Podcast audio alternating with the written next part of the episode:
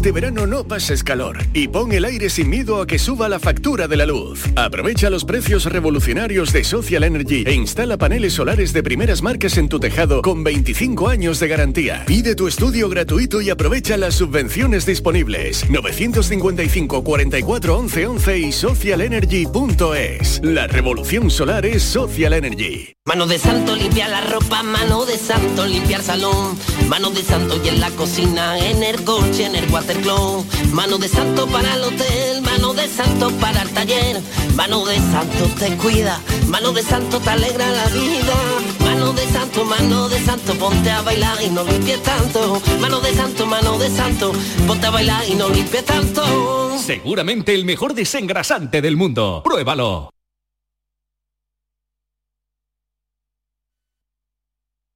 Verano en Canal Sur Radio Sevilla. Si necesitas un electrodoméstico, ¿por qué pagar de más en grandes superficies? Ven y paga de menos en Tiendas El Golpecito. Tus primeras marcas al mejor precio y una selección de productos con pequeños daños estéticos con descuento adicional y tres años de garantía. Tiendas El Golpecito. Ahorra hasta el 50% en tus electrodomésticos. 954-100-193 y tiendaselgolpecito.es. ¿Sufres el calor en tu vivienda o lugar de trabajo? ¿Quieres el aire acondicionado mejor valorado? Mundo Clima es la marca líder en aires acondicionados porque su relación calidad-precio es imbatible y lleva más de 40 años en el mercado. Los aires acondicionados Mundo Clima certifican la más alta eficiencia energética y tienen asistencia técnica en toda España. Si quieres lo mejor, pide Mundo Clima a tu instalador. ¿Buscas una fibra óptica que te dé más? Telecable Andalucía es tu operador local de confianza. Telecable. Fibra de 300 megasimétricos por solo 14,90 euros al mes y línea ilimitada de 24 gigas por 10,90. Contrata en Telecable Andalucía. Somos punto de venta oficial de Xiaomi. Telecable Andalucía. Conecta con lo que realmente importa. Bienvenidos a Sacaba. Mil metros de electrodomésticos con primeras marcas. Grupos Whirlpool, Bosch y Electrolux. Frigoríficos, lavadoras, hornos, vitros. ¿Quieres más? Aires acondicionados, aspiradoras, pequeños electrodomésticos. Y financiamos en 12 o 20 meses sin intereses solo tú y Sacaba. Tu tienda de electrodomésticos en el Polígono Store en calle nivel 23. Ven a ver nuestra exposición y sus 25 años de experiencia. Sacaba. La jugada de Canal Sur Radio te cuenta toda la actualidad deportiva de los clubes andaluces. El arranque de la liga, las expectativas de los clubes andaluces, los refuerzos. El deporte andaluz lo tienes en la jugada de Canal Sur Radio, de lunes a viernes desde la una de la tarde. Quédate en Canal Sur Radio, la radio de Andalucía. El resumen de la jornada con la última hora del deporte, la economía y el análisis lo tienes en el Mirador de Andalucía. De lunes a viernes desde las 7 de la tarde con Natalia Barnés. Quédate en Canal Sur Radio, la radio de Andalucía. Hola, muy buenas tardes. ¿Se han preguntado mm, qué es la creatividad exactamente? ¿O cuántas, eh, cuántas formas de creatividad conocen? Sería casi casi infinito buscarlas. Bueno, hoy vamos a hablar de la creatividad desde una perspectiva no solo psicológica, sino también terapéutica. Ese es uno de nuestros argumentos en el día de hoy. Un saludo, muy buenas tardes y muchas gracias por estar a ese lado del aparato de radio. Canal Sur Radio te cuida. Por tu salud. Por tu salud con Enrique Jesús Moreno.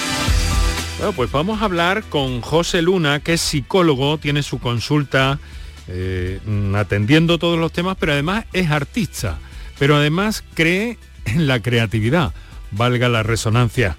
Eh, ¿Saben qué les digo? Que, mm, bueno, lo va a explicar él en unos instantes, ¿no? Pero cree que la creatividad de las personas puede ser una forma terapéutica de abordar los problemas de la vida cotidiana. Así que con él estamos de inmediato, vamos en busca de su testimonio. Canal Sur Radio. Por tu salud. Me van a permitir que a esta hora de la tarde apunte mm, algo que me parece interesante para el tema que, que nos va a ocupar en los próximos minutos. Y es que yo creo que todas, absolutamente todas las personas tienen alguna habilidad, algún tipo de, de, de eh, ¿cómo les diría?, de fuerza para, para crear. Ahí aparece la palabra creatividad. Y hay algunas teorías también eh, que nos dicen que todos somos absolutamente creativos, que esto es una cosa que se puede fomentar, especialmente desde, desde niños, o que puede aparecer casi casi que en cualquier momento de la vida. Les digo todo esto porque em, hemos eh, conocido en el programa a un psicólogo que nos acompaña en estos momentos, José Luna, muy buenas tardes. Buenas tardes a todos. Que llevas unos 10 años de ejercicio como psicólogo, ¿verdad? ¿Verdad? Correcto. ¿Dónde, por cierto? En Sevilla. En Sevilla. Sí, sí, Sevilla Capital. En Sevilla Capital. Y que eh, mm, tienes la creatividad como parte del eje de tu trabajo, de alguna manera, ¿no? Así es, Enrique.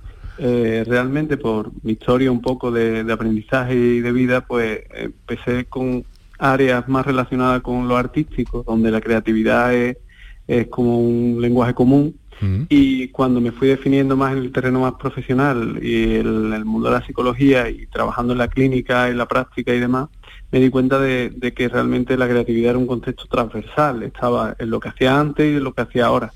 Y, eh, por eso también le, doy tanta importancia. José, pero tú además eres artista. Eh, a ver, cuéntanos eso del toy art. O art toy, ¿cómo se dice? Eh, bueno, normalmente es art toy, pero vamos, tiene muchos nombres, también se llaman juguetes de diseño, ¿Sí? vinil toys porque suelen ser de vinilo, juguetes de vinilo. Eh, bueno, es un mundo muy relacionado, pues yo empecé o lo conocí más bien a través del graffiti. Yo pintaba graffiti aquí hace pues, más de 20 años. Eh, y cuando compraba revistas que, coleccionábamos los, escritores para ver lo que hacían otra gente, sobre todo fuera de España, era habitual que vinieran anuncios de este tipo de, de juguetes, que son un tipo de juguetes con unas formas muy peculiares y es un coleccionismo realmente puro y duro. y, una vez que entré en ese mundillo, que los compraba para coleccionar, empecé a pintarlos porque en Estados Unidos, sobre todo, la gente los compartía en un foro donde iban pues enseñando lo que hacían. Y cuando empecé a enseñarlos, pues la gente me preguntó que si los vendía, sobre todo, bueno, desde el extranjero. Y bueno, pensé, ¿por qué no? Y yo recuerdo que ahí tendría, estaba a mitad de la carrera, por ahí, era un ingreso que, me venía que venía muy bien. Y empecé a pintarlo, empecé a pintarlo y bueno, desde entonces pues habré vendido más de 600, 700 en el mundo entero, ya últimamente la mayoría por encargo. Y he hecho también colaboraciones con una multinacional del toy en Estados Unidos que, es Kid Robot y, y ahora en, después del verano sale también una colaboración con Nickelodeon, la de dibujitos y, también salen cositas importantes. Entonces, a ver, explícanos un poco mejor eso de juguetes pintados. Pues eh, son figuras que normalmente tienen unas una superficies lisas, bastante, no están muy caracterizados, muy definidas las formas, entonces te da mucho juego a que puedas desarrollar ideas y demás. Mm. Y además tiene mucha influencia también cultural y está muy relacionado, pues, por ejemplo, con videojuegos, eh, dibujos animados clásicos, actuales, superhéroes o cosas más eh, abstractas también. Es un realmente, imagínate Enrique, un lienzo que simplemente tuviera la forma de un muñeco, una forma agradable, de un diseño actual, pero además hay muchos tipos de formas. Y básicamente sería eh, como un lienzo que, realmente tú pintas algo y, la gente lo colecciona y en vez de colgarlo lo pone en una Básicamente son muñequitos, como los de ¿Cómo se llama? Aquel, por ejemplo, el de, el de Toy Story. ¿Un poco en esa línea? Eh, no exactamente, aunque tiene relación, pero es, una, son unas figuras que tienen eh, otros tamaños, hay de muchos tamaños. Yo he pintado varios que son como un niño de 6 años de grande, para que os hagáis una idea de lo grande que pueden llegar a ser. Y tienen unos precios totalmente fuera de lo que es el mercado del juguete común.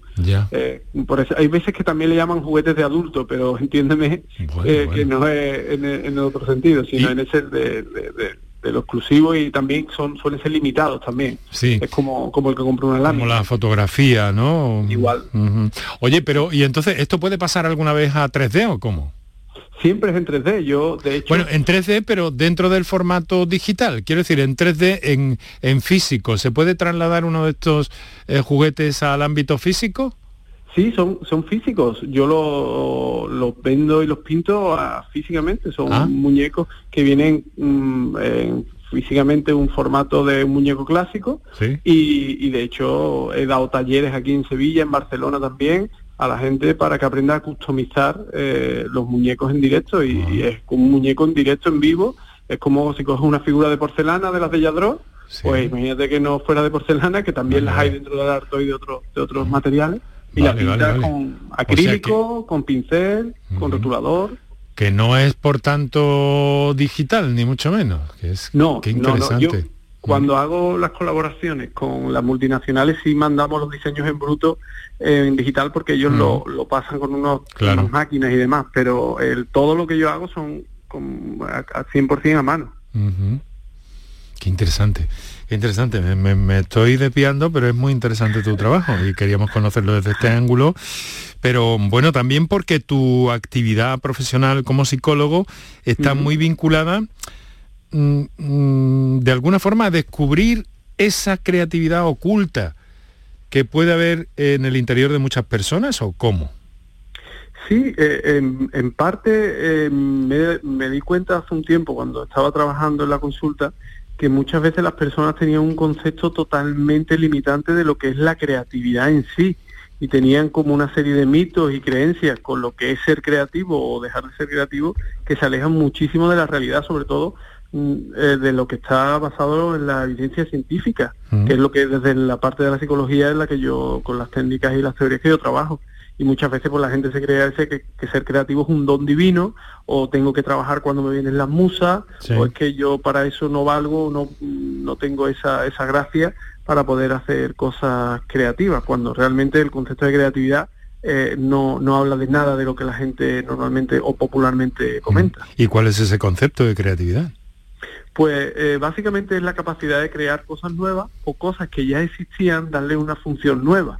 Entonces, si te fijas en esta, en esta definición, Enrique, no hay en ningún momento ninguna valoración. No he dicho crear cosas espectaculares, crear cosas ingeniosas o crear cosas buenas o malas. Simplemente, y además cualquiera puede buscar en Google la definición de la RAE, verá que es esa, que la capacidad o la acción de crear eh, algo que nuevo o algo que ya existía en una función nueva. Entonces, es algo que todos podemos hacer y no solo en el ámbito, tampoco la definición habla de las artes eh, plásticas ni escénicas, simplemente crear. Claro, se puede ser creativo también, ahora que tan de moda está, entre fogones, ¿no? Totalmente. Eh, la, creatividad en la cocina, de hecho, si, si te fijas en la, en la gente que tiene mayor reconocimiento y, y las estrellas Michelin y demás, verás que son gente que normalmente eh, su acto creativo está apoyado en, tradiciones culturales de cocina de otros países o de su propio país, de tradiciones que, a lo mejor no se le daban ese uso o recetas que no le daban ese uso, y la adapta de manera que saca un producto nuevo con un, con un sabor distinto y, es parte también de, su éxito, de, su, de la creatividad de, estos cocineros. Pero además de todo eso, luego hay millones de cocinitas, estoy convencido, que son capaces de, de, inventar o de reinventar sus propios platos, aunque no sean platos de estrella Michelin, pero que sean casa. Oye, pues le voy a poner esto a esto. Esto que nunca se lo hago con esto lo voy a combinar con lo otro.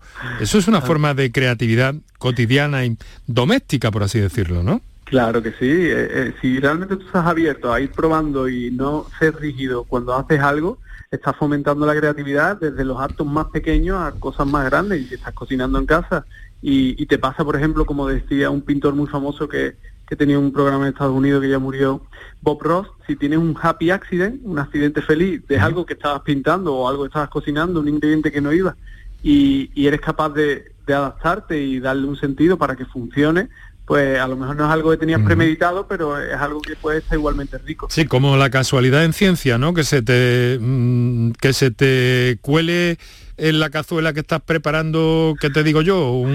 una, cucharada, una cucharada de orégano que en principio no iba y luego resulta que es un hallazgo. Correcto, correcto, así es, así es, así es. Y le da ese toque diferente. Porque José, ¿tú cuántas formas de creatividad conoces? Pregunta pues, muy difícil. Realmente, teniendo en cuenta que yo entiendo la creatividad como un concepto transversal que está en todo, y básicamente es la capacidad muchas veces, y desde el punto de vista que yo lo trabajo, de tener flexibilidad psicológica, flexibilidad cognitiva, que te permita adaptarte a los retos o a las demandas. Realmente en cada circunstancia que tengas una demanda que tengas que poner a prueba o dar una solución, si eres creativo vas a tener muchísima más facilidad dentro de la posible dificultad, que no digo que sea fácil, pero vas a tener más, mayor facilidad para conseguir tu objetivo, que al fin y al cabo pues, puede ser la adaptación, el dar una respuesta, que puede ser laboral, eh, pues como tú hablabas antes, el mundo de la cocina, el mundo de la pintura, el mundo de las relaciones de familia, de las relaciones sociales, de, las emociones. O sea, tanto aspectos, aspectos físicos y concretos como como aspectos, digamos que así, un poco más eh, volátiles, un poco más espirituales incluso. Sí, claro, con las emociones eh, trabajamos muchísimo el tema de la creatividad y la flexibilidad porque muchas veces las personas cuando nos bloqueamos o tenemos ansiedad o depresión, muchas veces una rigidez, una incapacidad de ver alternativas o soluciones diferentes a, los problemas. Y, claro, eh, si eres creativo o fomenta y entrenas la creatividad en esos aspectos más emocionales o más, más abstractos, eh, hay resultados probados científicamente de que, de que hay muchísimas mejorías. Bueno, y entonces todo esto tú lo enfocas a mejorar la vida, en este caso, de tus pacientes, ¿no? ¿Cómo se hace eso? Pues eh, intento que primero vemos cómo ellos funcionan, es decir, muchas veces para, para ver qué, por qué se encuentran así, eh, vemos cuál es su manual de instrucciones. Nosotros hacemos en la corriente que yo trabajo un análisis funcional, que es un nombre un poco técnico, pero básicamente es tu manual de instrucciones. Y viendo cuál es tu manual de instrucciones podemos ver por qué estás haciendo ciertas cosas, porque si las haces te están funcionando en algún punto, pero a medio y largo plazo no te están funcionando porque por eso vienes a verme normalmente. Y una vez que vemos este, este funcionamiento, este funcionamiento, vemos qué herramientas podemos poner a trabajar para que esta persona tenga otras habilidades, otros recursos que le funcionen mejor a medio, largo y largo plazo que lo que estás poniendo en, marcha. Hay una, una mm, tradición un poco conocida que, que para algunas personas, em, pues bueno, en esta línea que tú trabajas, mucho más amplia, pero se ha dicho, ¿por qué no pinta usted? ¿Por qué no? ¿No? Esto, sí. esto está en la misma línea de lo que tú nos estás contando, ¿no? Mm, sí, pero mm, aquí habría que diferenciar entre la arteterapia y lo que y de lo y lo que yo trabajo. La ah. arteterapia realmente está, está relacionada porque a todo y yo el primero me puede llegar a relajar y fluir en una actividad como la escritura, la pintura o la composición de música, pero son dos cosas diferentes. Yo lo trabajo más desde el punto de vista de que el acto creativo, por ejemplo, si quieres pintar y te quieres apuntar a una academia de pintura, un taller o un curso, pero no lo haces porque tienes un pensamiento, una emoción de que ya soy demasiado mayor o yo no nunca he valido para eso, eh, es justamente lo contrario, es que te expongas a ese tipo de situaciones, también darte herramientas para que esa exposición sea menos traumática, aunque sea, aunque te cueste trabajo, y en esa exposición de hacer esas cosas, por ejemplo, que te pueda llegar a, generar bienestar, como la pintura, tú no solamente estés pasando un buen rato porque estás pintando, sino que realmente estás creciendo como persona porque estás saliendo de esa rigidez y estás siendo flexible, estás siendo adaptativo. Y todo eso, pues al final, acaba abriendo una puerta que puede acabar abriendo muchísimas más puertas. Claro. Interesante, interesante sobre todo esta diferencia que nos ha matizado muy acertadamente entre la arteterapia y esto que es más, eh, como te diría, como eh, como interior, ¿no? Como... Y entonces tu experiencia terapéutica en este sentido, ¿cómo, ¿cómo ha sido? Cuéntanos un poco, que son datos de consulta privados, pero en general un poco, ¿cómo, cómo va esta técnica que tú utilizas? Pues lo primero, una de las principales cosas es desmontar un poco eh, esas ideas irracionales que te comentaba al principio sobre la creatividad, porque muchas veces en la, en la terapia, en la técnica que yo, que yo utilizo, nos centramos mucho en trabajar los valores de las personas, pero no son los, socialmente aceptados, son valores más relacionados con lo que a cada persona le importa. Y una vez que clarificamos los valores, que muchas personas no tienen ni idea de cuáles son sus valores, aunque a lo mejor identifiquen la familia o, ciertos aspectos claramente, pero otros no, cuando clarificamos esos valores y conectan con esos valores los suyos propios, eh, hay muchos de ellos que valoran mucho la creatividad, pero mm. en cierto modo piensan, pero es que yo no valgo para, para ser creativo, yo nunca he sido creativo. Entonces, desde el, un poco a nivel psicoeducativo, le, le, doy unas nociones de realmente pues lo que hemos hablado al principio, de lo que es ser creativo y de lo que no. Mm. Y una vez que ya tenemos esa base, vamos creando situaciones con herramientas prácticas en las que las personas primero vayan viendo eh, el precio que están pagando por dar las mismas respuestas rígidas a las cosas y le ofrecemos alternativas creativas y flexibles que él mismo vaya o ella misma vaya probando de manera que le vayan eh, dando mayor beneficio y, y, menos, y menos eh, problemas adaptativos como los que le está generando. Y hay muchas herramientas, desde si son, por ejemplo, si son personas que vienen a consulta por problemas relacionados con las artes plásticas, pues sí podemos hacer cosas más mm, directas con esos temas. Incluso si no vienen por esos temas también, por ejemplo, el tema de la escritura, es un, son ejercicios que vienen muy bien, pero por el tema de que realmente, en cierto modo, mi idea es que te expongas a hacer algo que, que te cuesta y en la exposición entres en contacto con esas emociones, mm. esos pensamientos que te están dificultando, que te estás relacionando, enredando con ellos de una manera desadaptativa y te están impidiendo hacer. Porque básicamente todo va enfocado a que hagas. a que, porque si fijas, Enrique, en la depresión, en la ansiedad, normalmente las personas dejamos de hacer. O hacemos de una manera que no es la que mm. haríamos si no tuviéramos ese pensamiento.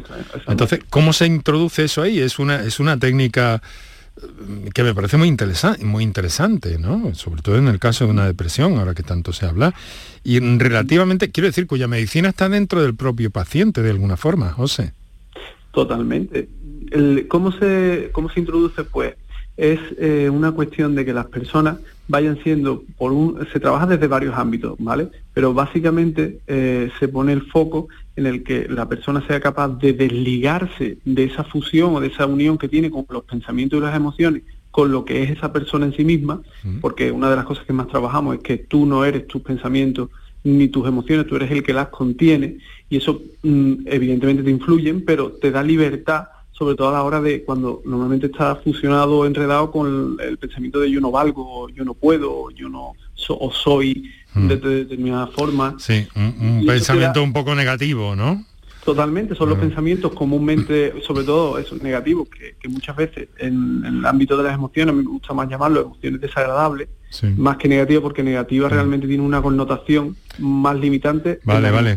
Tomo nota, la, ansiedad, la ansiedad no es la ansiedad no es, mala, es, desagradable, pero la ansiedad es adaptativa, la tenemos por algo. El problema es cuando la ansiedad se presenta en una intensidad muy elevada o en momentos en los que no me está aportando nada.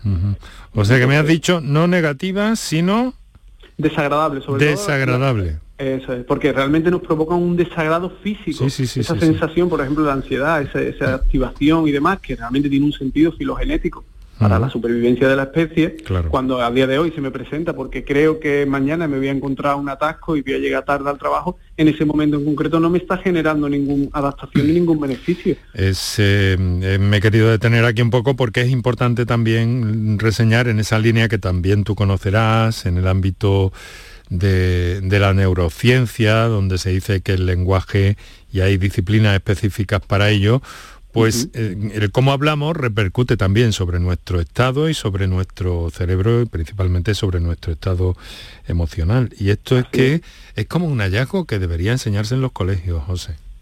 Totalmente, estoy de acuerdo contigo, Enrique. El lenguaje es uno de los pilares de, de la terapia también que nosotros trabajamos, porque básicamente el relato, el discurso que tú tienes sobre ti mismo, te acaba eh, limitando y condicionando mm. realmente casi todo tu comportamiento y ese relato y ese discurso muchas veces si le pasara, lo pusieras bajo la lupa, verías que está lleno de incorrecciones, lleno de valoraciones lleno de cosas que, que, realmente interpretaste así cuando tenías 14 años o 15 mm. y has seguido y que te has eh, quedado ahí. La misma, eso y has seguido como ese relato lo compraste y has seguido contándotelo con ligeras adaptaciones a lo largo de tu vida y te limita. Bueno pues hay que hay que hacérselo hay que hacérselo mirar de alguna forma.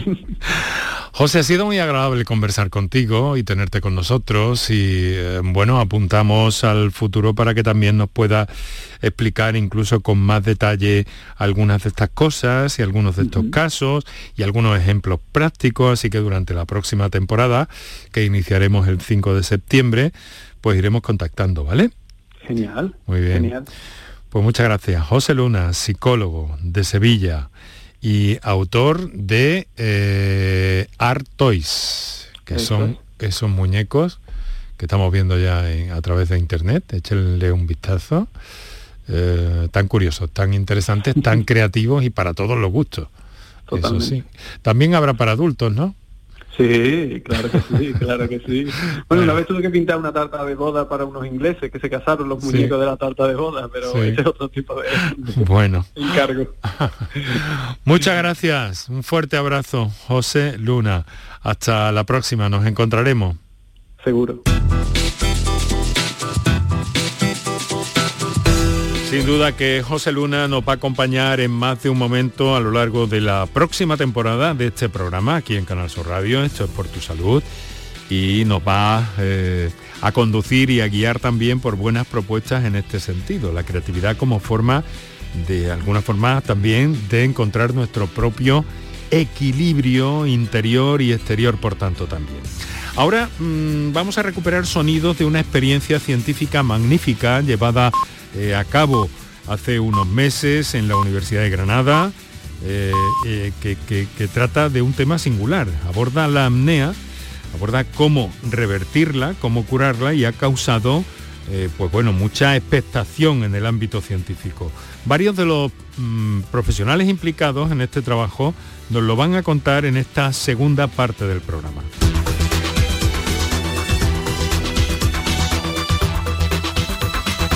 Canal Sur Radio. Por tu salud. Bueno, pues fíjense, hoy nos centramos en este estudio, se llama Interapnea, llevado a cabo por científicos granadinos eh, de la universidad y de eh, eh, del hospital del Hospital Virgen de las Nieves, una investigación que revela, que pone de manifiesto por primera vez en todo el mundo que la apnea obstructiva del sueño una patología que afecta, fíjense, al 38% de la población adulta, puede remitir después de una intervención interdisciplinar que incluye la pérdida de peso y el cambio de algunos hábitos de vida eh, en un plazo de ocho semanas de duración. Incluye nutrición, ejercicio físico, también abandono del consumo de alcohol y tabaco e higiene del sueño. Como comprenderán, para llegar a, este, a esta conclusión ha sido necesario mucho esfuerzo, mucha ciencia, mucho trabajo, mucho estudio y eh, algunos de los científicos que han estado trabajando en este interesantísimo proyecto que finalmente ha dado estos frutos que les estamos comentando hoy, pues nos acompañan esta tarde en el programa. Así que me dispongo a saludar a la doctora Almudena Carneiro, doctora en psicología, eh, y que además es una de las investigadoras principales de este, de este trabajo. Almudena, muy buenas tardes. Buenas tardes, Enrique. Muchas gracias por estar con nosotros, concedernos este ratito de la tarde y conocer sobre todo esto. Eh, pieza fundamental en este asunto, Almudena, ha sido el doctor Germán Sáenz Roca, que es neumólogo en el Hospital Virgen de las Nieves, con una conocida e importante trayectoria en esta especialidad en Granada. Doctor Sáenz Roca, muy buenas tardes. Hola, buenas tardes, Enrique. Muchísimas gracias por acompañarnos y ayudarnos a comprender todo esto y a difundirlo y que se sepa también lo que, lo que se hace en esta tierra y en este caso en Granada concretamente. Y nos acompaña Lucas Jurado, que es eh, dietista nutricionista que trabaja en el Instituto Mixto Universitario Deporte y Salud. Lucas, eh, muy buenas tardes. Buenas tardes, Enrique. Muchísimas gracias también por estar con nosotros y bueno, vamos a disponernos a conocer eh, un poco todo esto. Mm, voy a preguntarle en primer término, voy a hacer una pequeña ronda, luego hacemos una pausa y entramos verdaderamente en materia. Lo primero que le quiero preguntar mm, a Almudena Carneiro es ¿cómo, cómo, cómo surge esta idea? O sea, de, hacer un estudio, un trabajo para modificar, bueno, para, eh, según los datos eh, clínicos que tenemos, para revertir en muchos casos la apnea obstructiva del sueño, eh, sin fármacos, sin aparataje, pero esto surge de una intuición, de una idea. ¿Cómo exactamente, Almudena?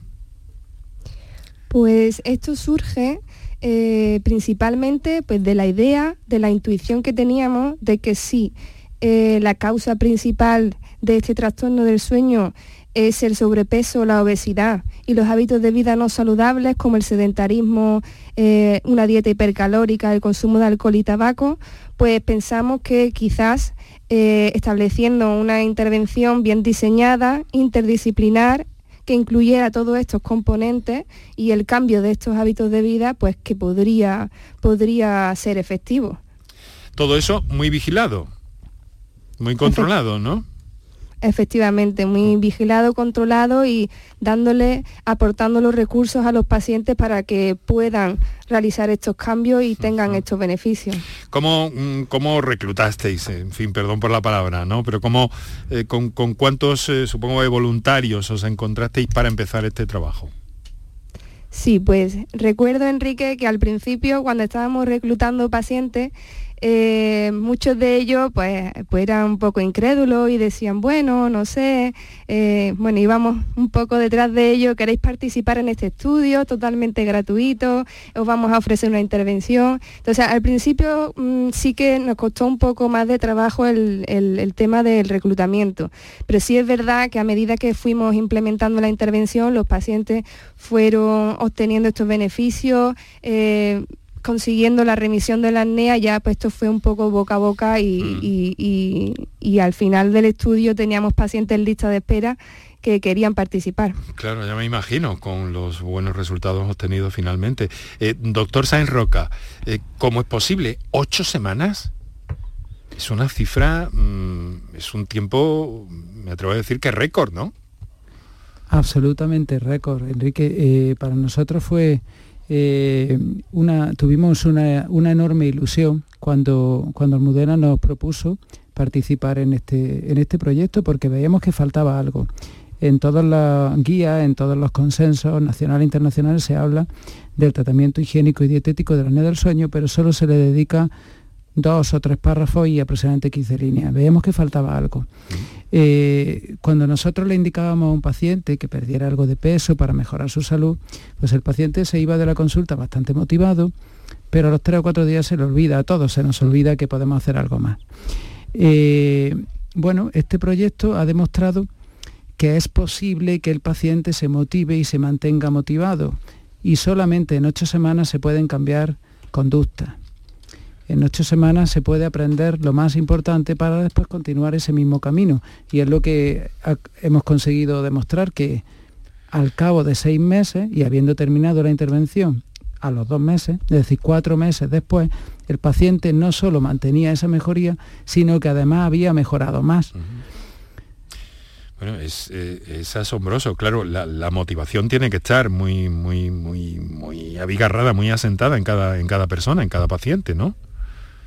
Así es, así es la motivación, el empoderamiento, como decimos los médicos y dicen los psicólogos, el empoderamiento del paciente, el hacer que se sienta capaz es la clave de todo esto. Por eso eh, el equipo es multidisciplinar completamente, eh, que es la, palabra clave en estos momentos, a pesar de que a mí no me gusta mucho, me gustaría usar otra más, no sé, más humanizada, ¿no? Pero en fin, este, este grupo de especialistas, de profesionales en torno a un paciente que tiene esa motivación y de diversas especialidades influyendo ahí, un aspecto eh, indudablemente básico ha sido el ejercicio, que ya hemos comentado, y la dieta y la alimentación. Lucas Jurado, que como hemos dicho es dietista nutricionista, ha sido eh, la persona encargada de ese aspecto, ¿no? De señalar un poco por dónde tenían que ir eh, la nutrición, la alimentación de estas personas, ¿no, Lucas? Exacto. más que señalar, lo que hemos tratado es de educar a, los pacientes a cómo se deben, se deben alimentar en su vida cotidiana. Es decir, eh, un acto tan sencillo y rutinario como es comer, muchas veces lo dejamos de lado porque no nos enseñan desde pequeño a cómo debemos alimentarnos de forma adecuada para eh, tener un adecuado estado de salud. Entonces, básicamente, la, intervención ha sido fundamentalmente eh, en una educación nutricional. En comer correctamente, adecuadamente, ¿no?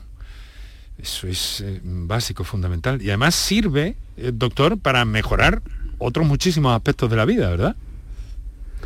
Pues así es. Efectivamente, dicen entre comillas que somos lo que comemos. Bueno, pues de alguna manera, y en este trabajo lo hemos, lo hemos demostrado, que mejora muchísimos parámetros de salud, parámetros que podemos medir los médicos con la analítica, por ejemplo, la glucemia, el nivel de colesterol, eh, en fin, factores oxidantes, eh, mejoran muchísimo y del mismo, mm, del mismo modo conseguimos mejorar eh, el estado de salud y el riesgo cardiovascular. Canal Sur Radio te cuida. Por tu salud con Enrique Jesús Moreno.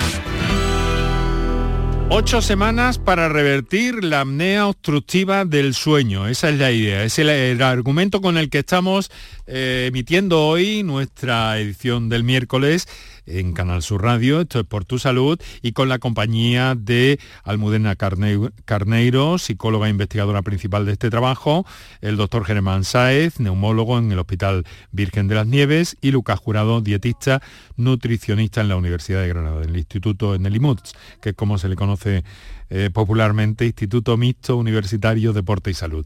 Bueno, con una mm, introducción y una aproximación tan interesante que nos han hecho y bueno, yo le quiero preguntar a Almudena, antes de que pasemos a escuchar a nuestros oyentes Almudena y, veamos otras cosas, sigamos viendo otras cosas y otros aspectos, ¿no?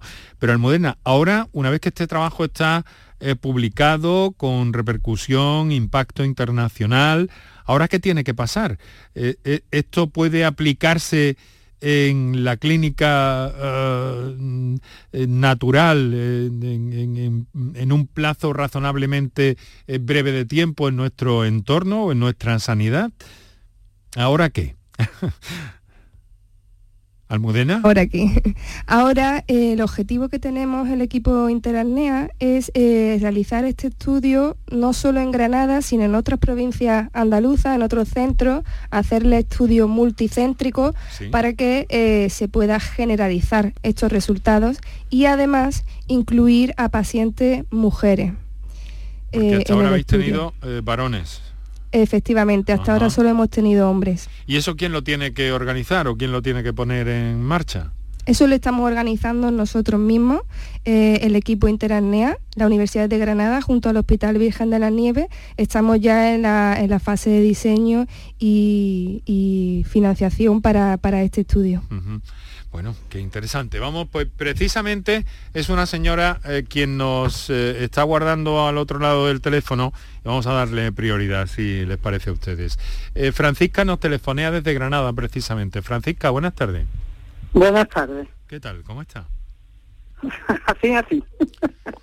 No sé qué, tengo de todo. Llamo porque tengo de todo, de todas nada. Bueno, ¿qué pasa? ¿También tiene apnea? También. Gracias a Dios que tengo de todo. ¿Qué vamos a hacer? Pero está usted oyendo, es que verá usted, Francisca, nos ha llamado en esta semana un par de veces. Sí, sí. Es que le han señalado mm, todos los especialistas que la han atendido que tenía que reducir peso. Y se, lo han dicho, se lo han dicho sus médicos. Sí, y quiero, estoy en ello, pero mire usted, yo estoy más de la columna y no puedo andar. Tengo que irme a un gimnasio o a la piscina. Voy a ver si ya ahora llega el tiempo de la piscina. Mm. Porque no puedo andar. ¿Sabe usted qué es lo que me convendría? Bueno, el tiempo de la piscina ha llegado, así que zambúllase, no se deje llevar. Pero en fin, cuéntenos muy brevemente, por favor. Eh, ¿Cuál es el motivo de su llamada hoy? Pues que yo tengo, yo llevo con la apnea del sueño más de 20 años me han estado tratando en el clínico, ¿sabe usted? Pero me hicieron una resonancia porque yo duermo, de noche duermo toda la noche con la máquina, pero a otro día tengo mucho sueño. Mm. Y me hicieron una resonancia en la cabeza porque ya me dijeron que a ver si tenía algo en la necesito, cabeza. Necesito, Francisca, que, sea breve, por favor, porque tenemos a otros oyentes a la espera ya, también. pero es que si no le explico, bueno, si no le explico eso no lo saben. No, Por más remitido, me están viendo, ¿sabe usted? Ahí, en la Virgen de las Nieves. Sí. He estado ahí durmiendo una noche porque me dijeron que era, vaya, más, más que el clínico, que, que era más, estaba más adelantado y ya he dormido, fui la otra una noche, no hace mucho, he ido a, dormir aquí. ¿y, cómo, está usted ahora? Estoy lo mismo, yo por la por de día no duermo. Por de día mm, tengo mucho sueño y no duermo. Ese es el problema que yo tengo. Porque por la noche, yo duermo toda la noche, usted con la máquina. Pero me levanto y ya antes tenía un poco de sueño, pero ahora es que me levanto y tengo que sentarme porque hay un sueño que no lo puedo ya soportar. Bueno, le voy a pedir eh, su opinión, eh, si es tan amable, al doctor Germán Saez Roca, que es neumólogo, a ver qué nos dice de esta casuística. Y no sé si puede haber aquí una candidata para esa segunda fase del estudio, le trasladaré a Almudena. A ver, Germán, doctor. Buenas tardes, Francisca. Pues vamos a ver, su problema es un, es un poquito complejo, ¿verdad? Porque además tiene mal la espalda, seguramente tiene sobrepeso, no lo sé, eh, no podrá caminar, pero eh, a ver, Francisca, la apnea del sueño tiene un diagnóstico muy claro en, la mayoría de las ocasiones con un estudio de sueño. Y cuando ponemos una máquina de CPAP, si está bien eh, graduada la presión, pues es eficaz casi en todos los casos. Hay algunos pacientes que no terminan de mejorar su somnolencia diurna, pero la mayoría, la mayoría sí. También hay que decir que la apnea del sueño, aunque es el trastorno de la respiración más frecuente que tenemos, no es el único trastorno del sueño que existe y las causas de somnolencia durante el día son muy variadas. Entre ellas, por ejemplo, los tratamientos que utilizamos para los dolores, que suelen llevar pues sedantes, eh, también la mala calidad del sueño por otros motivos. Es decir, que es verdad que una de las causas más frecuentes de somnolencia diurna es la apnea del sueño, pero existen muchas otras. Entonces hay que evaluar su caso individualmente y ver qué es exactamente lo que le está pasando. obesidad, dificultades con la columna, como nos ha dicho Francisco, Francisca, perdón, eh, Lucas, probablemente aquí la dieta podría ayudar, presumo, ¿no? Exacto. Lo único que para poder realizar unas recomendaciones tendría que saber cuál es el hábito alimentario de, Francisca, pero principalmente sería tratar de reducir la, ingesta energética y priorizar alimentos saciantes eh, para, para, inducir pues, eh, esa potencial pérdida de peso en caso de que, de que exista. A ver, ¿qué ha dicho Francisca? Que no la hemos oído. Lo que le voy a decir es que, mire usted, el estudio me lo han hecho ya y en las nieves. Estuve la otra noche y me pusieron toda la cabeza llena de cables. No, sí, pero eso, eso ya lo sabemos, Francisca. Pero dígame, dígame lo de la alimentación. ¿Cómo come usted? yo como bien, como verdura, cosas a la plancha, ¿sabe usted? Yo como bien porque yo me hace falta adelgazar porque me tienen que operar también de la incontinencia. Lo que pasa es que no, de, no adelgazo lo que yo quiero. Yo quiero ver si una hora la, por la piscina porque andar no puedo, ¿sabe usted?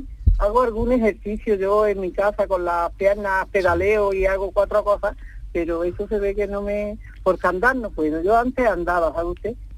Y yo no estaba tan pero ahora se ve que he engordado más, pero que a mí me hace falta y yo como cosas sanas, verduras, como carne a la plancha, pescado, lo que se come en una dieta, ¿sabe usted? Bueno, bueno, pues a ver si va buscando por ahí una, una salida a esa situación, pero lo que no puede hacer es dejarse llevar, tiene que eh, poder un poco, sobre todo con ese sobrepeso, que le va a llevar a una mejor situación, sin duda. Algo hay que actuar ahí. A la piscina, como le dije ayer, Francisca. Ya, ya, ¿eh? ya, la piscina ya la tengo. Bueno, ea, pues para adelante.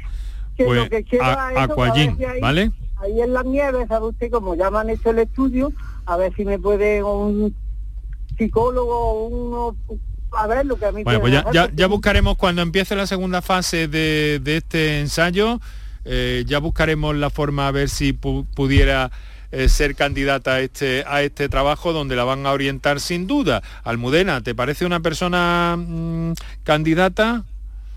Me parece una persona candidata. Francisca, no te preocupes, que vamos a apuntar tus datos, tu número de teléfono y contactaremos con usted en cuanto empecemos. Bueno, pues ahí lo tienen. Hay verdaderamente eh, mejoras que sirven para mejorar lo que intentan mejorar, pero además algunas cosas extra que encuentras por el camino. Vamos con el último fragmento que hemos seleccionado de nuestra fonoteca en el programa de hoy, en esta segunda parte, sobre la propuesta de ese programa Interamnea. Bueno, pues vamos a hacer una cosa, vamos a saludar a alguien que ha participado en ese trabajo y que ustedes, Almudena, Germán, Lucas, eh, conocerán perfectamente. José Manuel Fernández. Buenas tardes, José Manuel.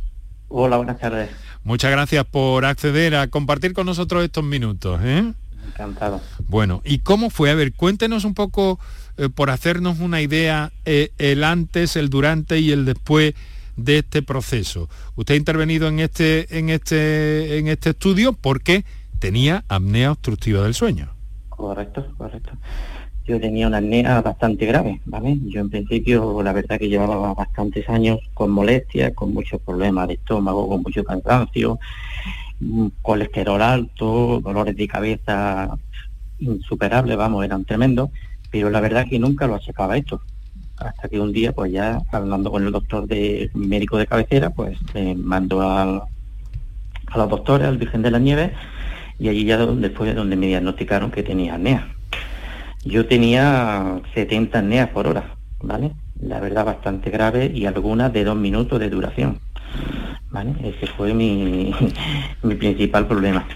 Luego, pues particularmente yo empecé el estudio en febrero o marzo, nos pilló la pandemia y la verdad que, que es una cosa bastante buena. Yo se la recomiendo a todo el mundo que trate de hacerlo y que haga un poco hincapié porque esto es su salud para toda la vida, ¿vale? O sea, pero usted llegó a, usar ese ese aparataje nocturno. Correcto, correcto. Yo tenía el aparato, aquello hubo que abordarlo a la carrera.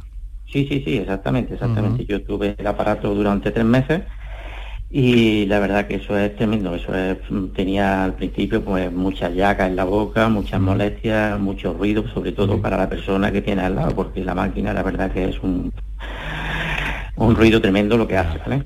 Bueno, José Manuel, y entonces eh, mm, contacta o contactan con usted este grupo de científicos y a partir de ahí empieza como un proceso, ¿no? Eh, eh, cuéntenos un poco cómo, cómo fue ese proceso. Bueno, pues dentro de, la sala de intervención del hospital, pues me enteré que se estaban llevando a cabo estos experimentos, ¿vale? A través del CINCI. Y me apunté, me cogieron a través de un sorteo que se realizó y, tuve la suerte de poder participar en, el sorteo, ¿vale? O sea, en, el estudio. Y luego, pues ya está, luego se trata de llevar un poco de, lo que te van diciendo, de tu ejercicio, tu dieta, tu, te enseñan a comer, te enseñan a descansar, a dormir, eh, te enseñan a dejar de fumar, de beber alcohol, en fin, y sobre todo la higiene del sueño que es bastante importante.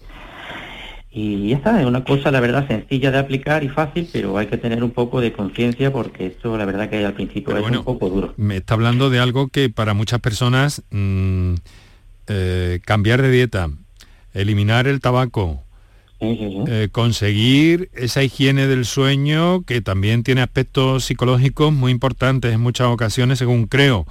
Eso es un proceso eh, durillo, ¿no? Ha dicho que al principio por lo menos durillo, pero durillo cuánto tiempo?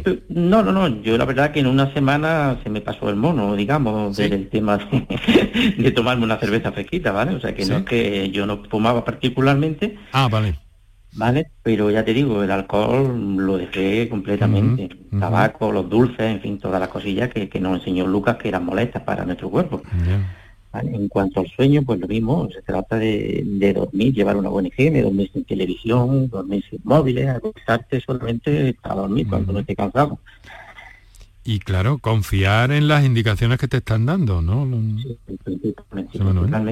porque tu salud es una cosa bastante importante. Bueno, pero entonces cuéntanos, eh, José Manuel, eh, eh, tenía sobrepeso, ¿no? Antes de empezar. Yo tenía, antes de empezar, vamos, tenía 92 kilos, ¿vale? Mm. Lo que pesaba. Y a, través del estudio pues he perdido 13 kilos, ¿vale? En los dos meses. Eh, la verdad que te lo tienes que tomar esto un poquito conciencia porque es una cosa que sale bastante cara realmente la intervención que te hace y persona que quiera hacerlo debe estar concienciado en hacerlo.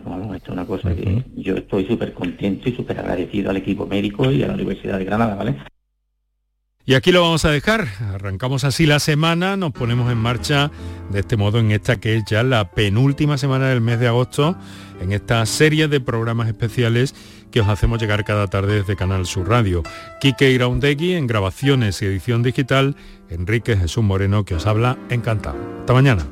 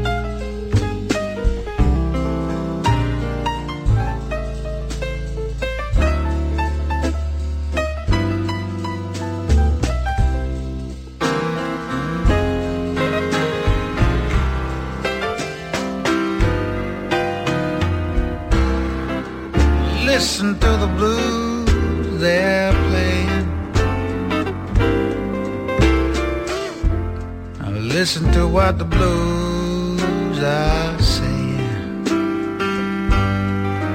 Mine is just another scene.